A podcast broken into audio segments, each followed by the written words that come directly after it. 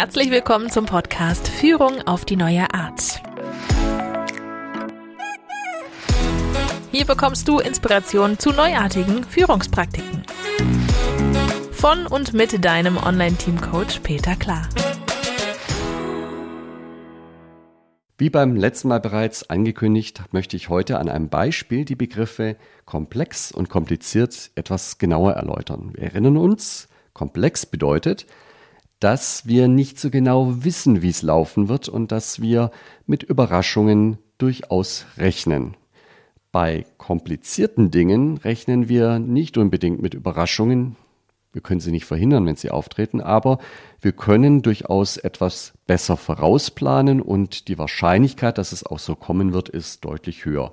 Und das Beispiel, das ich dabei habe, war eine Diskussion von Führungskräften, die sich in einem Bereich zusammengetan haben und die wollten eine Kommunikationswand einrichten für ihre Mitarbeiter und Mitarbeiterinnen. In einer Kaffeeecke, in einer gemütlichen Sitz- und Kaffeeecke, da wollten sie an der Wand etwas anbringen, was die Kommunikation im Bereich noch stärker unterstützt. Das Besondere war, dass es eine solche Wand an keiner Stelle schon je gab. Es gab noch keine Erfahrungswerte damit. Und keiner wusste, wie die Mitarbeiter darauf wohl reagieren würden. Und es gab auch kein fertiges Produkt, für das man sich entschieden hat, sondern man wollte dort etwas selbst gestalten. Also saß das Management zusammen und hat diskutiert und diskutiert und diskutiert, ob man das braucht, wann man das am besten machen würde, wo hängt man das auf, in welcher Höhe, wie groß muss das sein, wie breit muss das sein, äh, welche Farben und so weiter und so fort. Also da wurde viel geredet über diese Wand.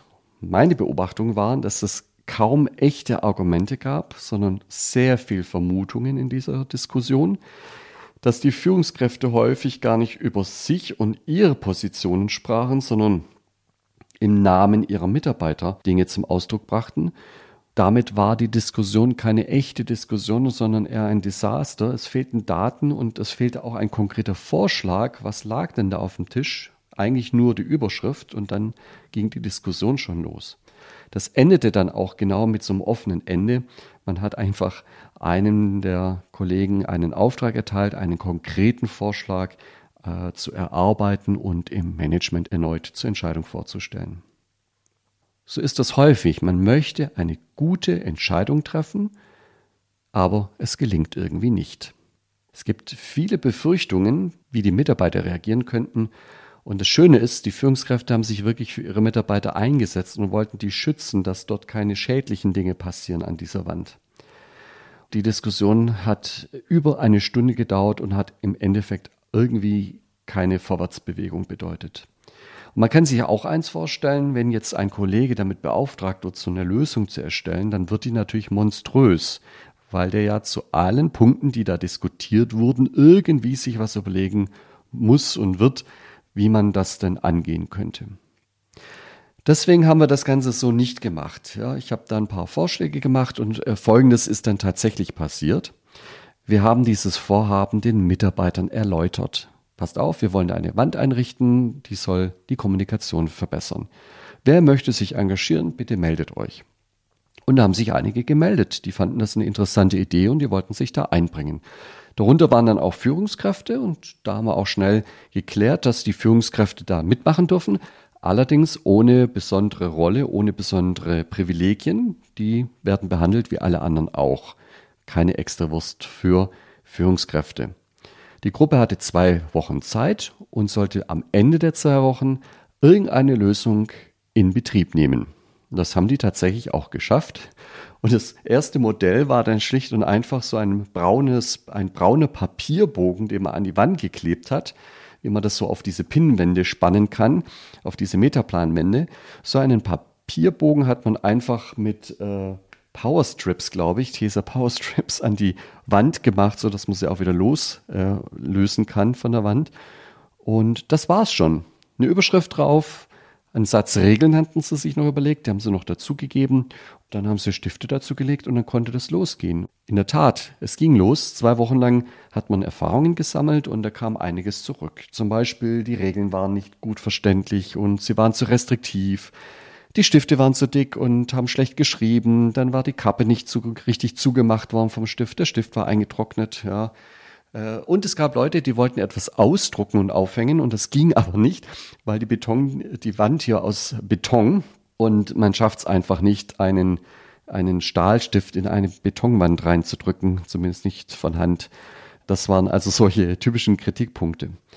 Ja, daraus hat man dann gelernt und nach weiteren zwei Wochen war dann die nächste Lösungsiteration da. Man hat dann einfach ein Whiteboard aufgehängt hat dann noch ein paar Dinge ausgedruckt und draufgeklebt auf das Whiteboard, hat andere Stifte dazugelegt, hat Magnete dazugelegt und damit konnten die Mitarbeiter wieder arbeiten. Und so wurde immer weiter und weiter und weiter verbessert, alle zwei Wochen.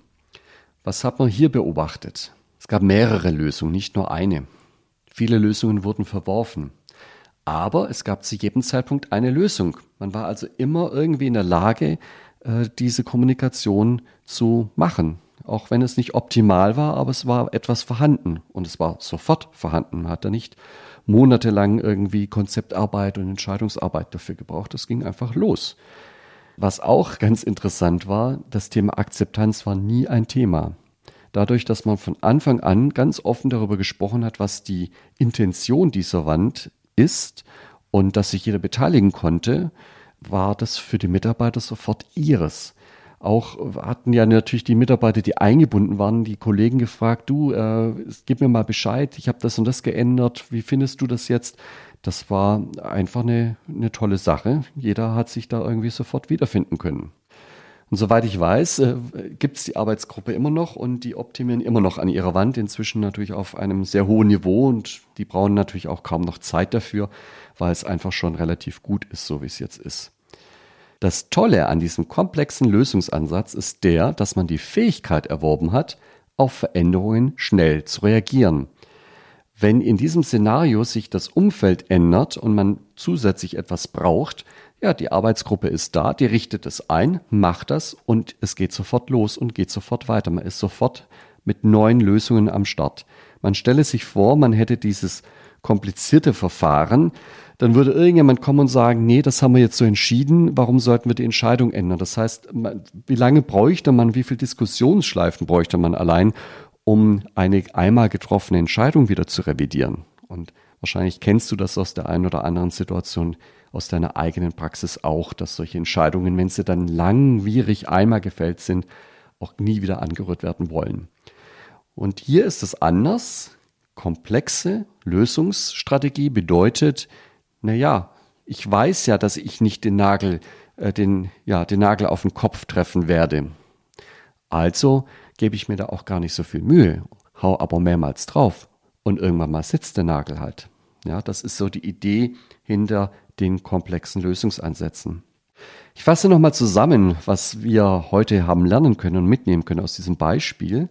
Zum einen ist die Gefahr, dass man halt sehr schnell in dieses komplizierte Denkmuster reinrutscht und komplizierte Lösungsansätze verfolgt, auch wenn die gar nicht gut funktionieren. Es braucht ein Bewusstsein, dass man Entscheidungen auch durchaus immer wieder revidieren kann und sollte und darf. Gerade wenn die Problemstellung ja so eine ungewisse ist, macht es keinen Sinn, einmal einen Plan zu machen und etwas zu entscheiden, sondern durchaus mal auszuprobieren und dann habe ich mich halt geirrt, dann ist es halt anders. Na gut, dann machen wir es halt auch anders. Dieses Bewusstsein muss sich auch erst etwas entwickeln. Der Erfolgsfaktor sind dann genau diese Schleifen, diese Iterationen, die man hier macht. In dem Fall waren das zweiwöchige Schleifen, die hier gedreht wurden. Können auch länger oder kürzer sein, ist nicht entscheidend. Wichtig ist nur das Bewusstsein, dass man eben nicht diesen einmaligen Schuss raushaut, sondern eben regelmäßig iteriert. Ja, ich hoffe, du konntest von diesem Beispiel etwas Klarheit mitnehmen und es hat dir etwas geholfen, die beiden Begriffe zu verstehen. Das war Führung auf die neue Art mit deinem Online-Team-Coach Peter Klar. Willst auch du ein starkes Team entwickeln? Auf peterklar.de findest du noch mehr Inspirationen, wertvolle Informationen sowie nützliche Werkzeuge. Also schau gleich vorbei auf peterklar.de.